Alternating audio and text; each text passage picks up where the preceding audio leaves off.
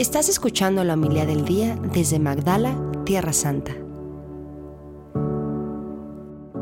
Un día estaba Jesús enseñando y estaban sentados unos fariseos y maestros de la ley, venidos de todas las aldeas de Galilea, Judea y Jerusalén.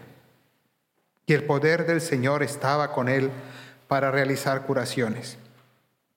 En esto llegaron unos hombres que traían en una camilla a un hombre paralítico y trataban de introducirlo y colocarlo delante de él.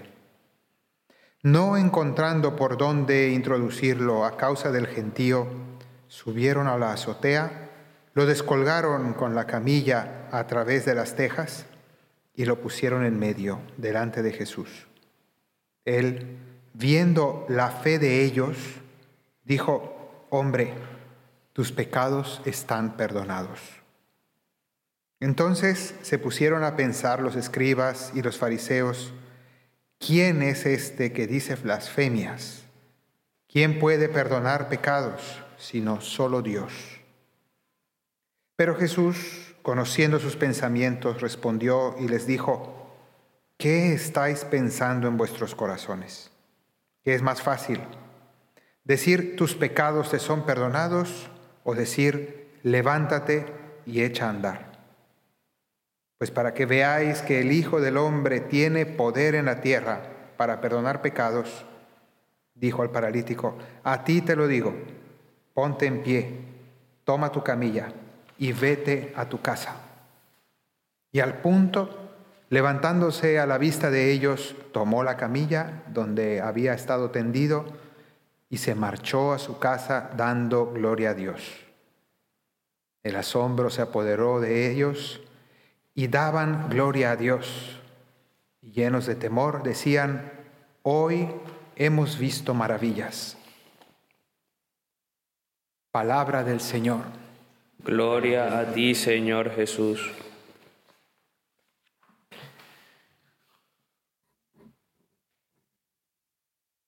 En la profecía de Isaías, el día de hoy, hemos escuchado estas palabras entre otras. Fortaleced las manos débiles, afianzad las rodillas vacilantes, decid a los inquietos, sed fuertes. Entonces se, despegarán los ojos de los ciegos, los oídos de los sordos abrirán, y el, y el cojo saltará como un ciervo. Entonces, esta profecía de que la salvación del Señor viene a sanarnos, a sanar todas las dolencias. Aquí pone unos ejemplos, el ciego, el sordo, el cojo. Pues es precisamente lo que Jesús viene a hacer y escuchamos en el Evangelio cómo Jesús sana a este paralítico. Pero yo quiero hacer notar dos cosas peculiares de este Evangelio. Primero, que este paralítico era completamente, por lo visto, completamente tetrapléjico, no podía mover absolutamente nada, probablemente no podía ni hablar. Era un hombre que estaba prácticamente paralizado del todo. Y lo llevan sus amigos, llegaron unos hombres que traían en una camilla a un hombre paralítico y no veían por dónde introducirlo, se les ocurre abrir el techo de la casa, está en la casa de Pedro en Cafarnaún, muy cerquita de aquí.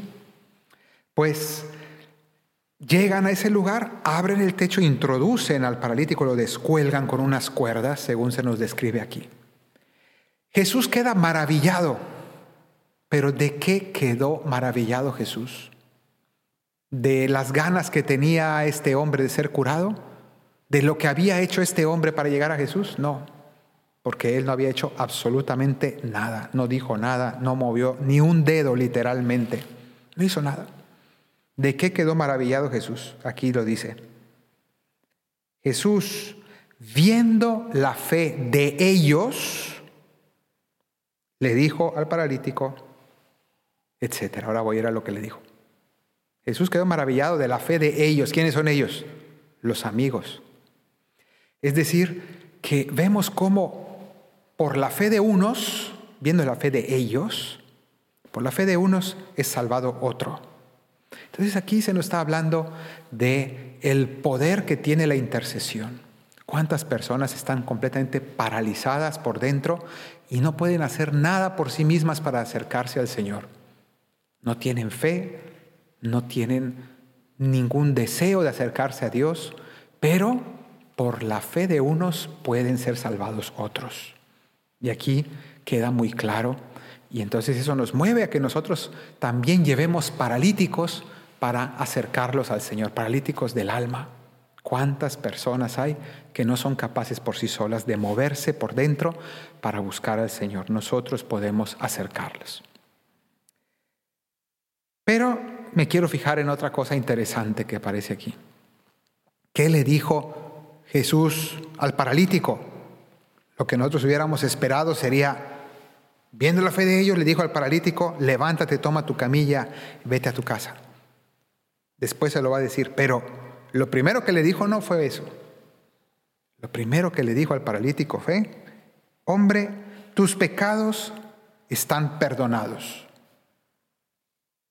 Y me parece interesante porque ¿qué habrá sentido?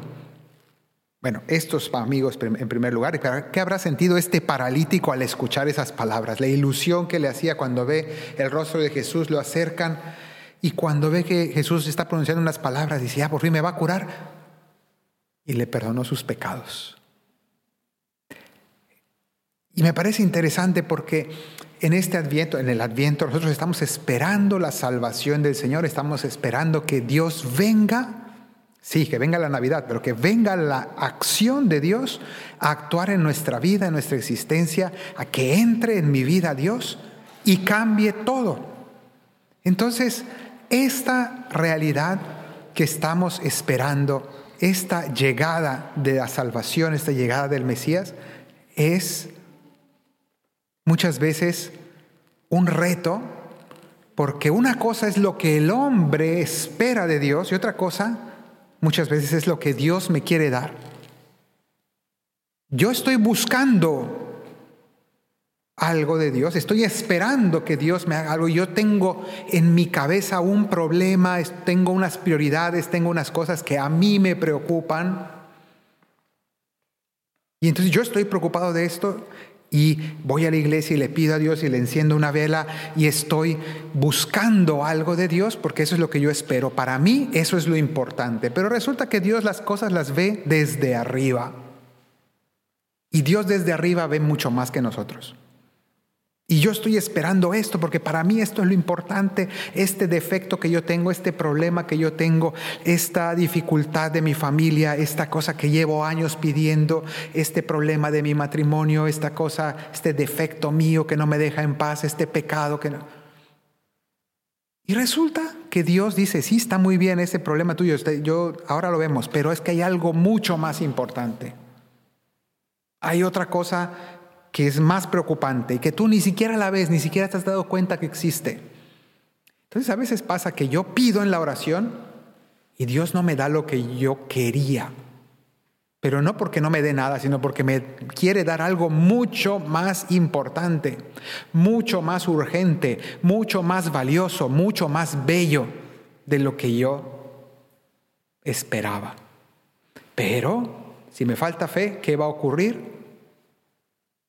Mi desilusión.